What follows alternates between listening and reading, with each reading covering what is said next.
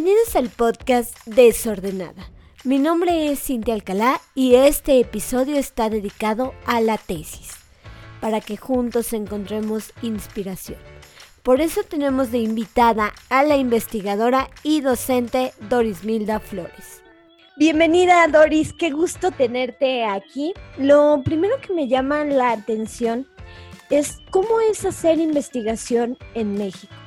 Y bueno, y ser una mujer investigadora. Veo que has viajado mucho, que por parte de la investigación te permite viajar mucho y conocer otras culturas. ¿Alguna experiencia que recuerdes en, el terreno de la, de la investigación? Pues muchas, pero bueno, me voy a lo primero que preguntabas, de cómo es hacer investigación en México.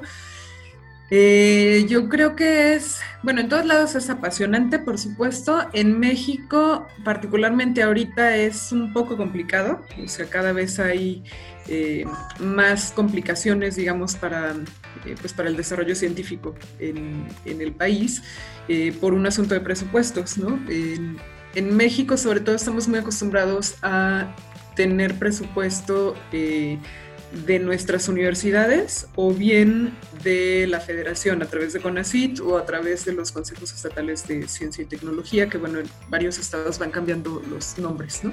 Eh, pero, pero el asunto es que eh, digamos, como estamos tan atados a eso, en un año como este de pandemia, donde los presupuestos institucionales se reducen, o sea, en las universidades públicas porque la federación les redujo, en las universidades privadas porque estamos en, en cierto nivel de crisis, eh, entonces es, es complicado por el, por el asunto de los financiamientos. En otros países, utilizan eh, recursos eh, o tienen fondos para, eh, internacionales para financiar las investigaciones. Entonces la lógica es un poco distinta, es mucho más competitiva que con nosotros, pero también tienen más oportunidades pues, para poder hacerse de, recursos para, para investigar, ¿no? Yo creo que también eso es algo de lo que en, en México las y los investigadores nos toca aprender eh, frente a esta eh, pandemia que nos tiene en, medio del caos, ¿no?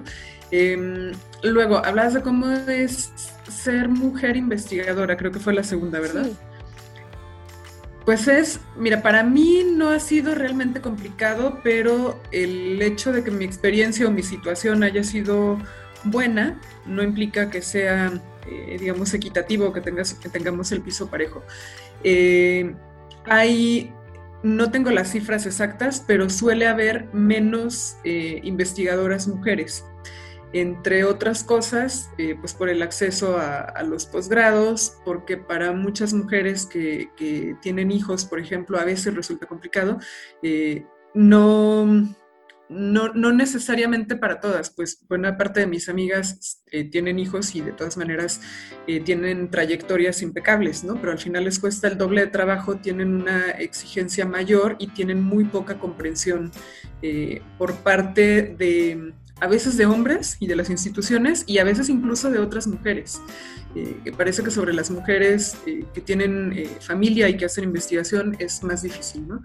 Entonces, en, en, mi caso, ya, ya había platicado, no me acuerdo con quién, pero en mi caso no tengo hijos, pero sí tengo vida, pues, ¿no? Entonces es como claro. Eh, igual también un... Sí, es un asunto igual de importante y con mucha frecuencia no se ve, ¿no? Y, y, tal. Entonces, eh, a veces, bueno, a mi edad ya no es tan complicado, pero cuando eres joven las oportunidades casi no hay, ¿no? O sea, te las tienes que formar y cuando te haces tus propias oportunidades, pues también aprendes mucho, pero eh, corres muchos riesgos, este, tienes eh, como que invertir más de tu tiempo, a veces de tu dinero, a veces este, pues jalar recursos, etcétera, pero pues eso siempre es importante, ¿no? Eh, unos colegas y yo, por ejemplo, cuando éramos más jóvenes, no teníamos oportunidad de tener, por ejemplo, una plaza de tiempo completo en una universidad para poder hacer investigación, pues no nos íbamos a quedar con brazos cruzados, ¿no? Formamos eh, en el Colegio de Estudios Sociales de, de Aguascalientes en aquel momento, eh, porque, bueno, yo soy de Aguascalientes, estos colegas con los que eh, estuve también, y es bastante curioso porque buena parte de ellos este, y yo terminamos en Guanajuato, algunos en la Universidad de Guanajuato, yo en la Salle Bajío, este, otro colega se fue a la Universidad de Colima, este, otra colega al TEC de Monterrey en Ciudad de México, pero al final de cuentas casi nadie se quedó donde empezamos, pero justamente esa experiencia fue la que nos ayudó eh, pues abrir nuestras propias puertas, a superar los límites que teníamos y a buscar oportunidades eh, allí o en otro lado. Eh, entonces, cuando se cruzan esas dos cosas, ser joven y ser mujer, ni te cuento, es bien divertido el asunto, porque eh, se enfrentan muchos obstáculos y con mucha frecuencia quien no los ve no los entiende, ¿no? Eh, quien no los vive, pues no los ve y, por consiguiente no los entiende. En, mi caso te decía, realmente yo no me he sentido discriminada en, el campo científico por ser mujer, pero sí he visto cómo están las condiciones para muchas mujeres. ¿no? Este, no son las mejores, a veces tienen sueldos menores, a veces hay hombres a los que se les justifica, por ejemplo, no estar en determinadas eh, actividades y a las mujeres sí se les exige, o sea, como si fuera un pecado, comillas, descuidar, comillas, una junta institucional o alguna cosa por ir a recoger a su hijo a clases de piano, por ejemplo. Entonces es una cosa muy, muy complicada en, esas condiciones, ¿no? Pero, eh, pero pues es una cosa muy satisfactoria también.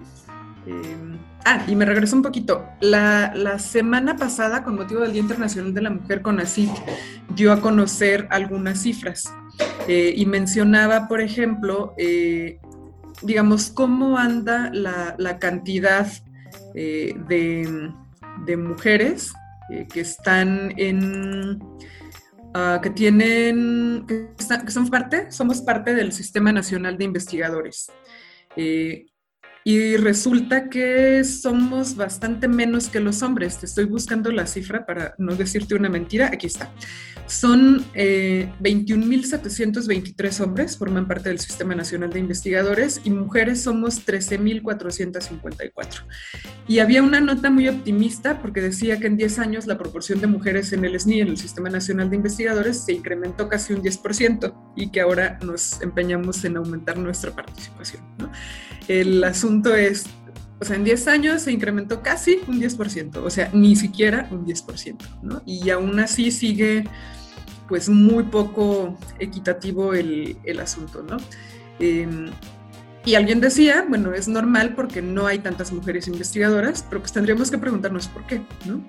O sea, ¿por qué las mujeres y sobre todo las mujeres jóvenes tienen menos oportunidades, ¿no? Doris, ¿y alguna experiencia que recuerdes haciendo investigación en, otra parte del mundo? ¿O qué, experiencia te ha traído el, conocer otra, otra cultura diferente pues a la mexicana?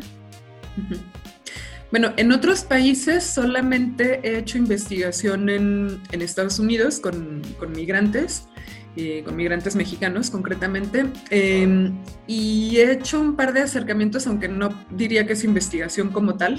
Eh, en, en, Bélgica y en, y en, Francia cuando hice la estancia de investigación, porque bueno, la estancia de investigación sí la hice fuera, la hice en, en Bélgica, en la Universidad Católica de Lovaina, y en Francia, en la Escuela de Altos Estudios en Ciencias Sociales en París, aunque mi investigación, no sé, como mi trabajo de campo, digamos, estaba en México, y lo que hice allá fue más bien como un asunto de contraste, y participar en seminarios, este, como poner en cuestión una serie de cosas, volver a escribir un montón de cosas, este, que fue lo más eh, divertido del, del, asunto, este, pero pues ya todo, todo bien. Eh, ¿Qué es, eh, digamos, a lo que me he enfrentado? En el caso de, lo que trabajé con migrantes mexicanos en, Estados Unidos, bueno, en, esta que hice con migrantes mexicanos en Estados Unidos, honestamente la mayor parte de las entrevistas las hice en línea. Eh, fueron 36 en total. Eh, Lidia Almanza, una colega de la Facultad de Comunicación, me ayudó, estuvo como, como, investigadora adjunta, ella hizo como tres, cuatro entrevistas y la mayoría, como te decía, las hicimos en línea pero porque no había posibilidades, por ejemplo, y, financiamiento justamente para decir, oh sí, esta semana me voy a Atlanta y esta semana me voy a New York y esta semana este, estoy en San Francisco y tal, ¿no? Lo que sí hice en vivo, eh, me fui un par de semanas a Los Ángeles y San Francisco, estuve como 10 días en Los Ángeles y mm, otros eh, cuatro en, San Francisco, bueno, realmente tres en San Francisco y uno me fui a, Moraga, a la Universidad Lasallista de allá a dar una charla, eh, pero lo que sí hice allí fue hacer entrevistas en vivo y logré contactar un grupo de mexicanos que tienen una asociación allá, pues para asomarme a ver cómo, cómo son los procesos, ¿no? Me tocó un, asunto, por ejemplo, de toma de protesta, de, de, la nueva mesa directiva y todo el asunto, y estuvo súper interesante. Entonces, eh, ¿qué fue lo que me encontré o qué es lo que más me llama la atención de, estos procesos? Bueno, por un lado, la generosidad de la gente, o sea, que te abren la puerta sin eh, tener eh, digamos, como sin haberte conocido durante muchos años y, al final de cuentas te abren la puerta por, por, muchas cosas. También está el otro lado, también está como todo este eh, bloque de gente que pues no confía en ti porque no te conoce, ni siquiera te da la entrevista. Pero la gente con la que yo estuve me abrieron la puerta de una manera increíble. Este, estuve eh, pues allá hice algunas entrevistas, como te decía, participé en, una actividad de, la asociación eh, y les estuve dando seguimiento en línea también, eh, ya desde acá cuando regresé. Em, y, lo que me encontré fue, yo creo, bueno, también por el perfil de la gente con la que estuve, que son migrantes mexicanos, una gran necesidad de de expresarse, de contar cómo ha sido su experiencia eh, estando lejos, pero al mismo tiempo estando cerca, porque justamente el perfil que a mí me interesaba es esta gente que se va, que no necesariamente tiene intenciones de regresar, pero que sigue participando en, torno a los asuntos públicos mexicanos. Eh, por distintas vías, ¿no? Este, algunos en línea a través de, como de cierto activismo político digital, otros eh, a través de asociaciones eh, o de clubes de migrantes que resuelven o intervienen sobre problemáticas prácticas en, México, en sus lugares de origen, otros a través de asociaciones de las que forman parte, eh, de las que forman parte allá, por ejemplo, para trabajar en torno a sus derechos humanos, por ejemplo, hay gente que se une a grupos de Dreamers o así, y pues entre otras entre otros perfiles no entonces pero eso eso me llamó muchísimo la atención como esta em, necesidad de compartir eh, sus experiencias que pues es son experiencias increíbles. O sea la manera en la que entienden la nacionalidad la identidad la ciudadanía la participación es muy muy interesante y estar allá les da una perspectiva distinta a la que tenemos acá este, entonces, bueno, esa fue yo creo que una de las experiencias más, más bonitas. Lo te contaba, di una charla ese mismo año, el último día que estuve en la universidad, en la St. Mary's eh, University, es de la red lasallista también, pero está en Moraga, en California, cerquita de San Francisco.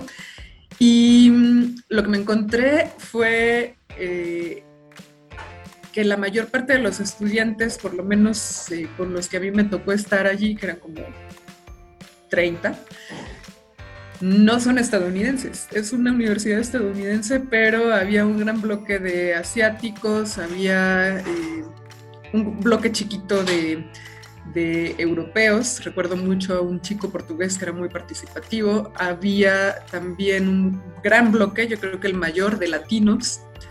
Y, este, y su maestra era una, una, doctora formada en Estados Unidos, pero es brasileña, entonces tenía una perspectiva de la interculturalidad muy, muy interesante y fue pues, muy enriquecedor platicar con ellos un ratito. Y luego, em, pues, pues eso, ¿no? Hay un, fue una experiencia muy, muy interesante. Doris, y bueno, en el terreno educativo, Mm, se nos piden muchas veces para, para titularnos, se piden tesis, tesinas, casos prácticos y todo, ¿no? Se, se, vuelve un poco complicado porque generalmente, por ejemplo, llevas una materia de, de, tesis durante el, durante el periodo que estás estudiando, por ejemplo, la licenciatura o en el periodo que estás estudiando la maestría pero después dejas, eh, terminas y dejas este, este tiempo, ¿no? Y te enfrentas como a ti mismo como, como profesionista, ¿no? Te enfrentas también, por ejemplo, ya a un trabajo de campo, ya un trabajo de que ya no es solamente teoría, en donde ya tienes que poner en práctica todo lo que aprendiste o lo que vas a aprender en la práctica, o, o a lo mejor equivocándote y todo, pero pero ya también hay, por ejemplo, complicaciones, por ejemplo, de, de trabajo, este, hay, hay otro tipo de, de, y pues muchas veces hay profesionistas que, que, tienen muchísima práctica en su área y no terminan la tesis o hay estudiantes que, que les cuesta mucho trabajo volver a retomar esta, esta tesis. ¿Qué sería algún consejo que, nos darías si hay alguien que me esté escuchando y nos esté escuchando? Que, necesita como esa motivación para seguir con su proyecto de, de tesis, ¿qué, consejo le, darías para retomar ese, gusto y para sentarse con él mismo eh, o con ella misma eh, frente a la computadora y terminar ese paso? Bueno, yo creo que son dos básicos. Uno que es muy importante desde el principio y otro que bueno, los dos son muy importantes desde el principio. Yo creo que el primero es no tenerle miedo a la tesis. No es un monstruo con siete cabezas, no, eh, no ha matado a nadie, o sea, es un, es un proceso muy interesante porque obliga, y eso yo creo que en cualquier eh, tipo de formación, en cualquier carrera, en cualquier posgrado es muy relevante, pero obliga a tomar postura, obliga a elegir un asunto específico del cual te ocupas y abordarlo con cierto nivel de profundidad. Entonces, con mucha frecuencia la gente le tiene miedo a la tesis porque, no sé, porque ven muy desconectada la teoría de la realidad. Error, no hay nada más práctico que una buena teoría, dice, eh, dice un clásico, ¿no? Eh, hay, un, hay un asunto de... Eh, o sea, la teoría al final de cuentas es una abstracción para explicar la realidad y proviene del, de la investigación en lo empírico. Entonces, al final, es algo muy, muy, muy práctico, aunque no lo veamos tanto, ¿no? Y, hay un asunto, por un lado, de producción y por otro lado, de, aplicación. Eh, a veces se le tiene miedo, por ejemplo, a hacer el trabajo de campo, ¿no? A, no poder vincularte con la gente, a que pidas una entrevista y no te la den, a que quieras hacer un grupo de discusión y no llegue la gente, a que quieras hacer una encuesta y tengas una muestra de 800 y logres 300, o sea, a eso le tienen mucho miedo muchas, muchas tesistas. Y, se comprende, porque al final de cuentas esto es eh, complicado, pero justamente allí es donde interviene otro de los asuntos básicos de convertirte en, en un profesionista, en la mayoría de los casos, o bien en un investigador. Eh, que es la toma de decisiones. O sea, cómo tomas decisiones para resolver lo que tienes de la manera en que lo tienes, ¿no? Porque no siempre vas a tener las cosas en un terreno, digamos, ideal, no siempre vas a tener oportunidades para hacer las cosas como las querías, no siempre hay, eh, pues, como esta eh, posibilidad de tenerlo todo así, este, bonito, simple y hacerlo como en paso uno, paso dos, paso tres.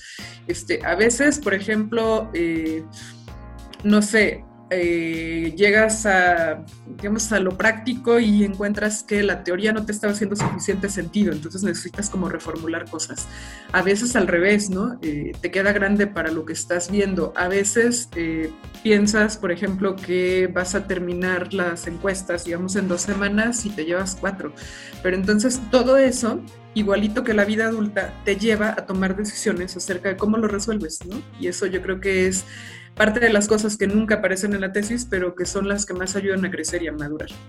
Eh, entonces, esa es una, no tenerle miedo a la tesis, más bien entenderlo como algo que nos lleva a tomar postura, entenderlo como algo que nos lleva a tomar decisiones y también a posicionar quiénes somos. Y por otro lado, eh, también yo creo que uno de los elementos fundamentales es trabajar sobre un tema que de verdad, de verdad, de verdad te apasione, porque con eso vas a vivir no un semestre, sino en, el mejor de los casos dos semestres o dos años o qué sé yo, lo, el, el tiempo que te lleve trabajar en esto. Entonces, si trabajas con algo que es importante para tu trabajo o para tu escuela o para alguien más, pero no para ti, es una tortura. Si trabajas con algo que es apasionante para ti, para la formación que llevaste, entonces ahí es donde se puede hacer clic y se puede trabajar eh, pues de una mucho mejor manera. Doris, y ahora pues con todo esto, hay muchas herramientas digitales que nos facilitan la vida.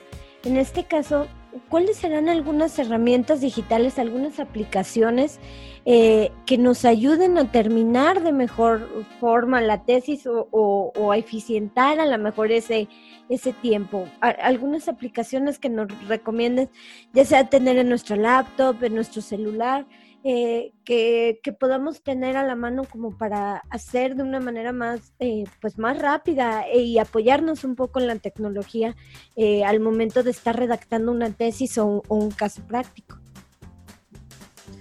Bueno, tanto como que te ayuden a la tesis, digamos que te ayuden a resolver algunas partes prácticas relativamente simples, ¿no?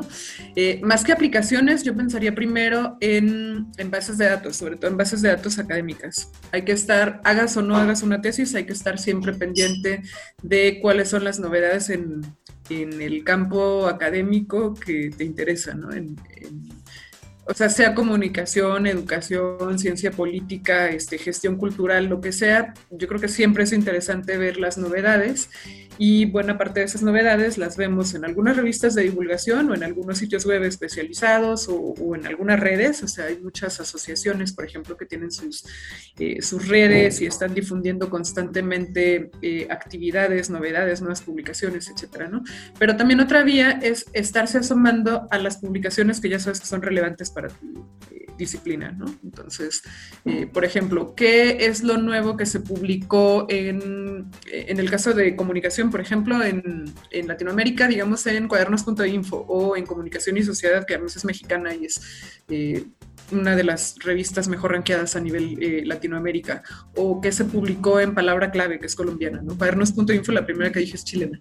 Eh, que se publicó en New Media Society, por ejemplo, ¿no? Este, o que se publicó en, eh, no sé, en el Journal of Communication. Entonces, el asunto es estar viendo como cuáles son las novedades siempre es fundamental, ¿no? ¿Y dónde lo podemos ver? Pues todavía somos estudiantes, en EBSCO hay una eh, gran facilidad y se entra a través de los portales de las bibliotecas, no solamente de, la nuestra, pues de muchas bibliotecas institucionales tienen eh, acceso a EBSCO, es una de las más difundidas, pero también podemos pensar en las bases de datos que son gratis, ¿no? Como Redalic, eh, Cielo, entre otras.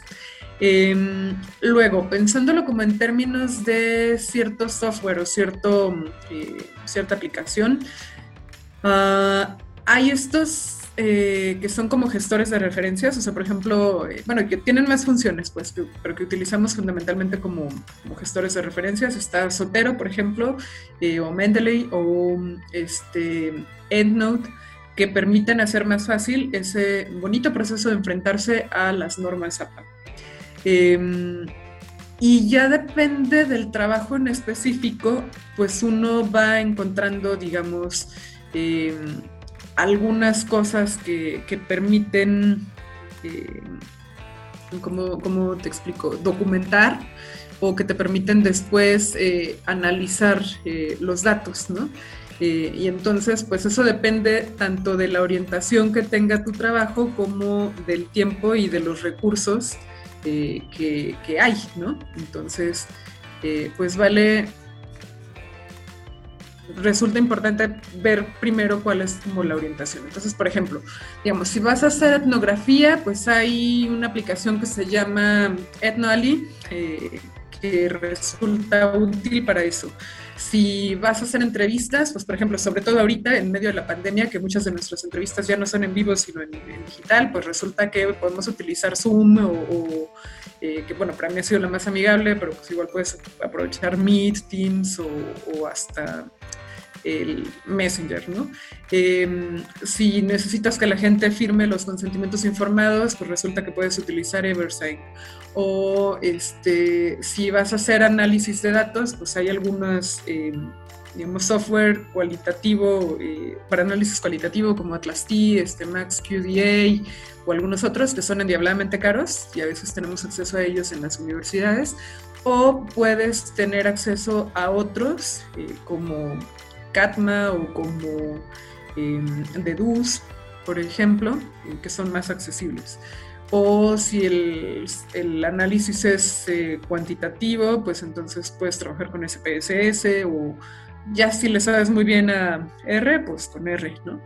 Y mm, se pueden hacer muchas cosas. Si vas a trabajar con métodos digitales, pues está desde FacePager hasta un montón de recursos para eh, rastrear datos, para jalarlos, para hacer análisis de redes, por ejemplo, está Gephi, etcétera. Entonces hay como que más bien depende de la orientación que tenga el trabajo y de las necesidades específicas en cada uno, pero sí hay un montón, montón de recursos que se pueden aprovechar lo único es que ninguno sirve para todo, ¿no? O sea, hay como...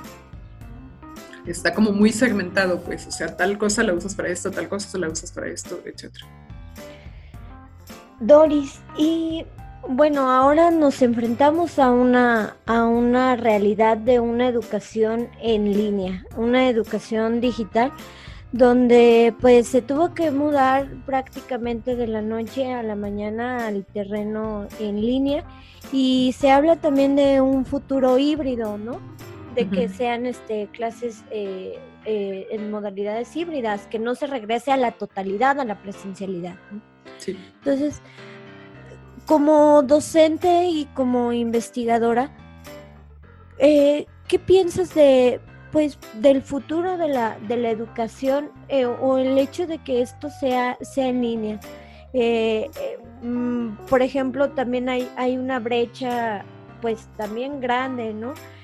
hay escuelas que, que, se han sabido adaptar muy bien, que tienen teams prácticamente con video de alta definición, pero por ejemplo, hay escuelas en las que no, Incluso hay escuelas en las que tienen que, eh, tienen que ver la televisión y, pues a veces esto, esto complica un poco la, situación. Y entonces tú como, como docente, ¿qué, piensas que, va a pasar con esto, con, con la educación? ¿A qué panorama nos vamos a enfrentar? Pues los maestros ahora que se regrese a esta, a esta modalidad híbrida o presencial. Bueno, primero hay que ver cómo cuándo regresamos y en qué condiciones sobre todo, pero, eh, pero me voy a regresar un poquito. Yo diría que esto que hemos vivido en el año más reciente no es educación en línea. La educación en línea era bastante más vieja, tiene sus propias lógicas, es muy interesante como, eh, eh, digamos, como, pues como forma pero eh, pues tiene sus propias lógicas de diseño instruccional, no es, este, digamos, no es sincrónico, o sea, tiene unas lógicas muy distintas a las que hemos tenido eh, que pasar en este tiempo. Lo que pasó en este tiempo fue que básicamente sustituimos los espacios físicos por espacios en línea. Algunos ya teníamos, ya utilizábamos, por ejemplo, la plataforma institucional para eh, una serie de cosas, para tareas, para registros, para X. Entonces, digamos que ya no tuvimos como que montar todo el, curso allí, sino que ya estaba. y nada más el asunto fue como cómo traduces las actividades que en clases podrías realizar de una manera en forma presencial a la compu. Eh, te decía que lo que estamos viendo no es educación en línea en sentido estricto porque lo que hicimos fue eso, sustituir espacios y eh, nos quedamos con las mismas lógicas de la, de la formación cuando es presencial, es decir, con los horarios, con ciertas clases, con, eh, digamos, esta, este asunto como más bien de adaptar las materias y tiene su lógica, pues, o sea, pensamos que era temporal y no valía la pena, por ejemplo, irse a modalidades de educación en línea, que como te decía, entre otras cosas, no suelen ser sincrónicas, em, porque resultaba, por un lado, resultaba un, eh, un esfuerzo mayor, que ya de por sí es un esfuerzo mayor, tú lo has vivido, pero además podía, digamos, como desestructurar eh, las lógicas en las que se mueven los estudiantes, ¿no? Por ejemplo, este, no, no era tan conveniente quizás en, en, aquel momento pensar en olvidarte de los horarios, ¿no? Porque se esperaba que regresaras pronto a los horarios este, y se esperaba que combinaras, digamos, tus horarios habituales de escuela con tus horarios de las otras actividades que realizas.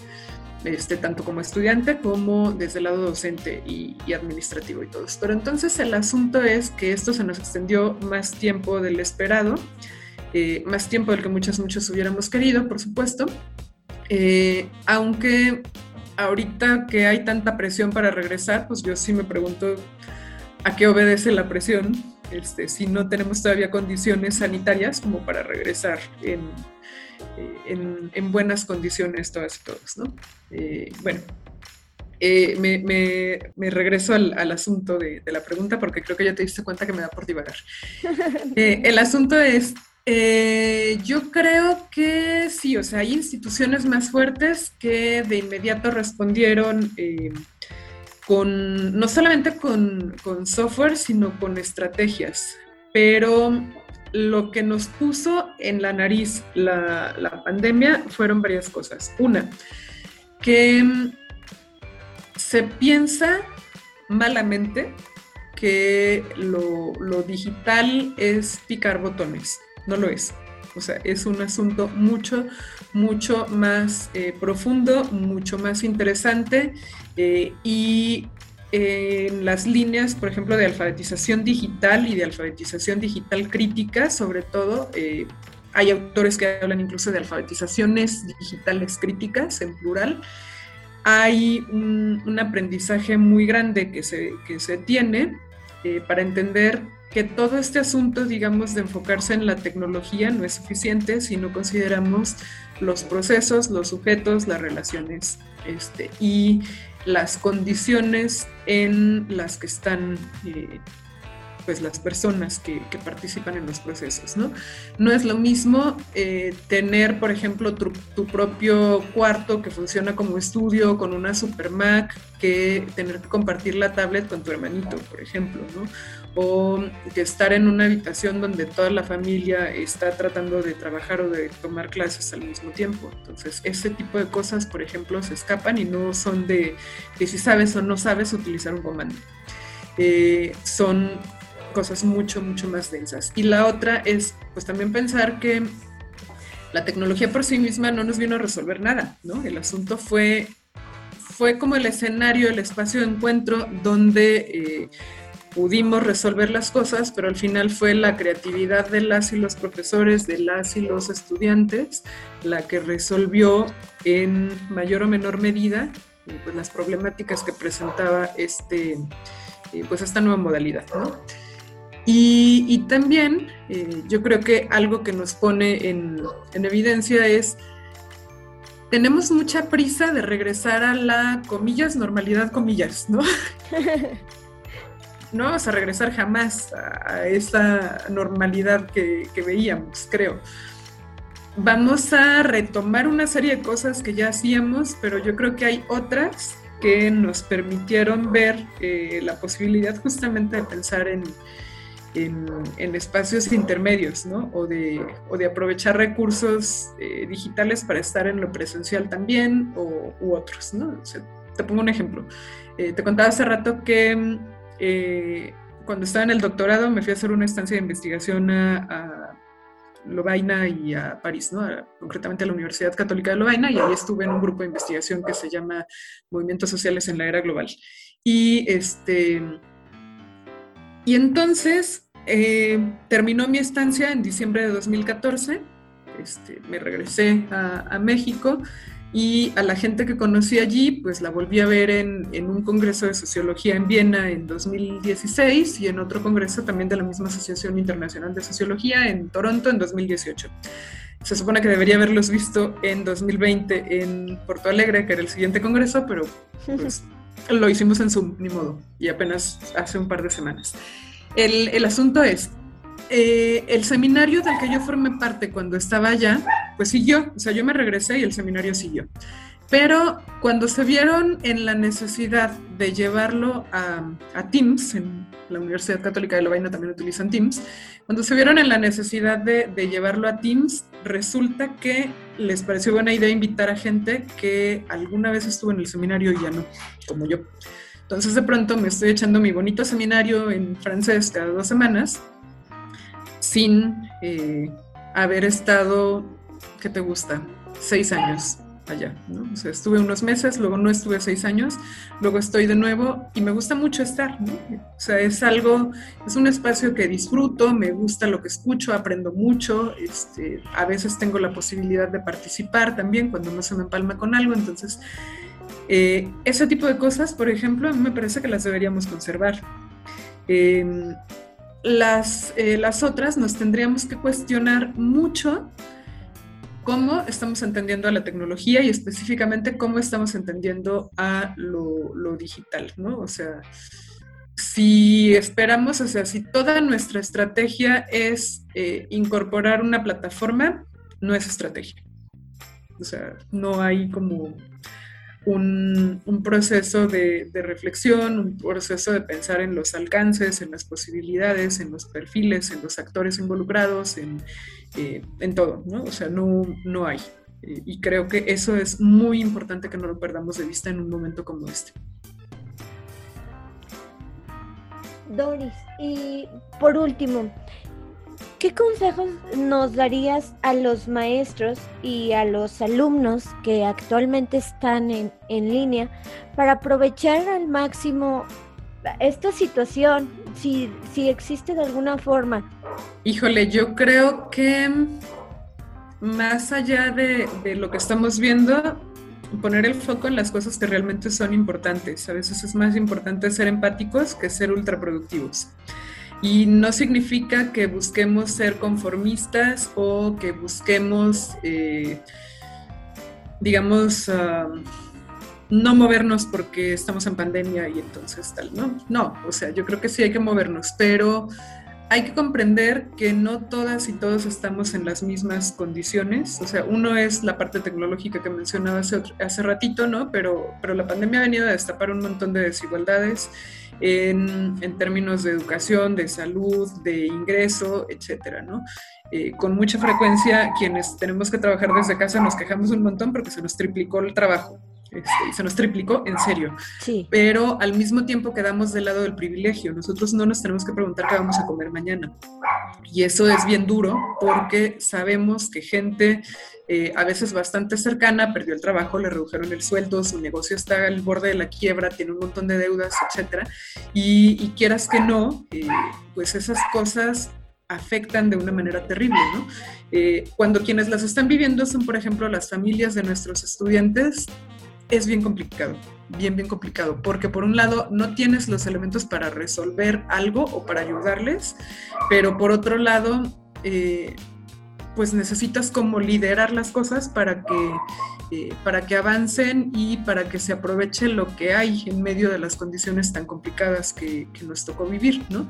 Pero, eh, pero esperar que todo el mundo, digamos, reaccione de la misma manera, etcétera, es mm, para mi gusto es, un error, ¿no? Este, necesitamos entender las diferencias, necesitamos entender eh, pues las condiciones y también necesitamos entender que hay personas para las que encerrarse resultó una bendición por una serie de cosas y pueden ser más productivos y pueden impulsar nuevos proyectos y tal, pero hay personas para las que está resultando más complicado. Entonces, eh, necesitamos, como te decía, ser muy, muy empáticos. Necesitamos, creo, no olvidarnos que estamos viviendo un momento histórico. Estamos en medio de una pandemia, pero aparte es algo de lo que no teníamos eh, precedente. Podemos pensar en, el asunto de la influenza H1N1, este, en, eh, digamos, diferentes epidemias que hubo en, en el siglo XX, o, pero pues ninguna se compara con lo que estamos viviendo ahorita, en la magnitud que lo estamos viviendo ahorita,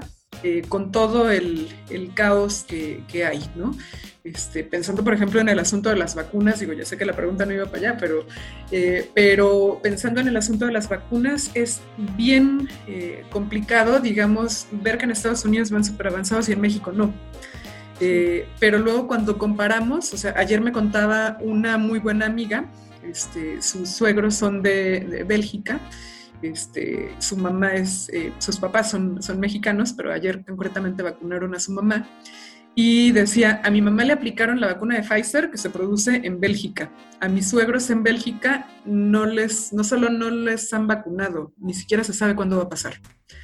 Y, y entonces estas desigualdades que tenemos entre países, este, digo, si en Bélgica todavía no tienen muy claro qué onda con las vacunas, pues ni te cuento en África. Entonces estas desigualdades que hay van a colocar al mundo en muchas preguntas también. ¿no? Este, por qué algunos pueden acaparar, por qué los asuntos de salud pública no se trabajan de manera equitativa, este, por qué sigue siendo una, disputa, etcétera. Y no es un asunto menor. Entonces, eh, siempre les digo a, mis amigas, a mis amigos, a mis estudiantes que eh, quizá queríamos ser parte de un acontecimiento histórico, pero no así. Y ya nos tocó ser parte de, de la historia, de algo que va a cambiar la historia de la humanidad no sabemos cómo, eh, pero que está abriendo, como te decía, muchas cosas y, y, es un proceso del que no nos podemos abstraer. No podemos olvidar que hay estudiantes, docentes, administrativos que se han contagiado, que han perdido gente, gente de nuestra comunidad que ha muerto eh, no es algo que simplemente podamos cerrar los ojos y decir, lo importante es el cumplimiento de mi objetivo, porque tal, ¿no? O sea, son, son cosas que también tenemos que asumir como comunidad y como humanidad, ¿no? Eh, todas las pérdidas, todos los cambios, todas las desigualdades y lo poco o lo mucho que esté en nuestras manos de cambiar. Gracias Doris por los consejos y la charla. Mucho éxito a todos los tesistas. Síganme en mis redes sociales. Me encuentras en Twitter y en Instagram como Desordenada MX. Nos escuchamos en el siguiente episodio de Desordenada.